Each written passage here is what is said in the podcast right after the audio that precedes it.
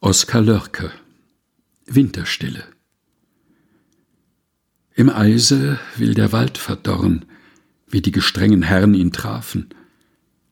Ein Nebel hängt in seinen Knochen und ist im Dunkeln eingeschlafen. Die lange Zeit ist irr geworden. Als Amsel in den Baum gesprungen, verdreht den Hals und starrt nach Norden, schreit auf und ist dem Rufe nachverklungen.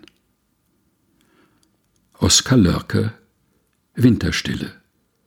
Gelesen von Helga Heinold.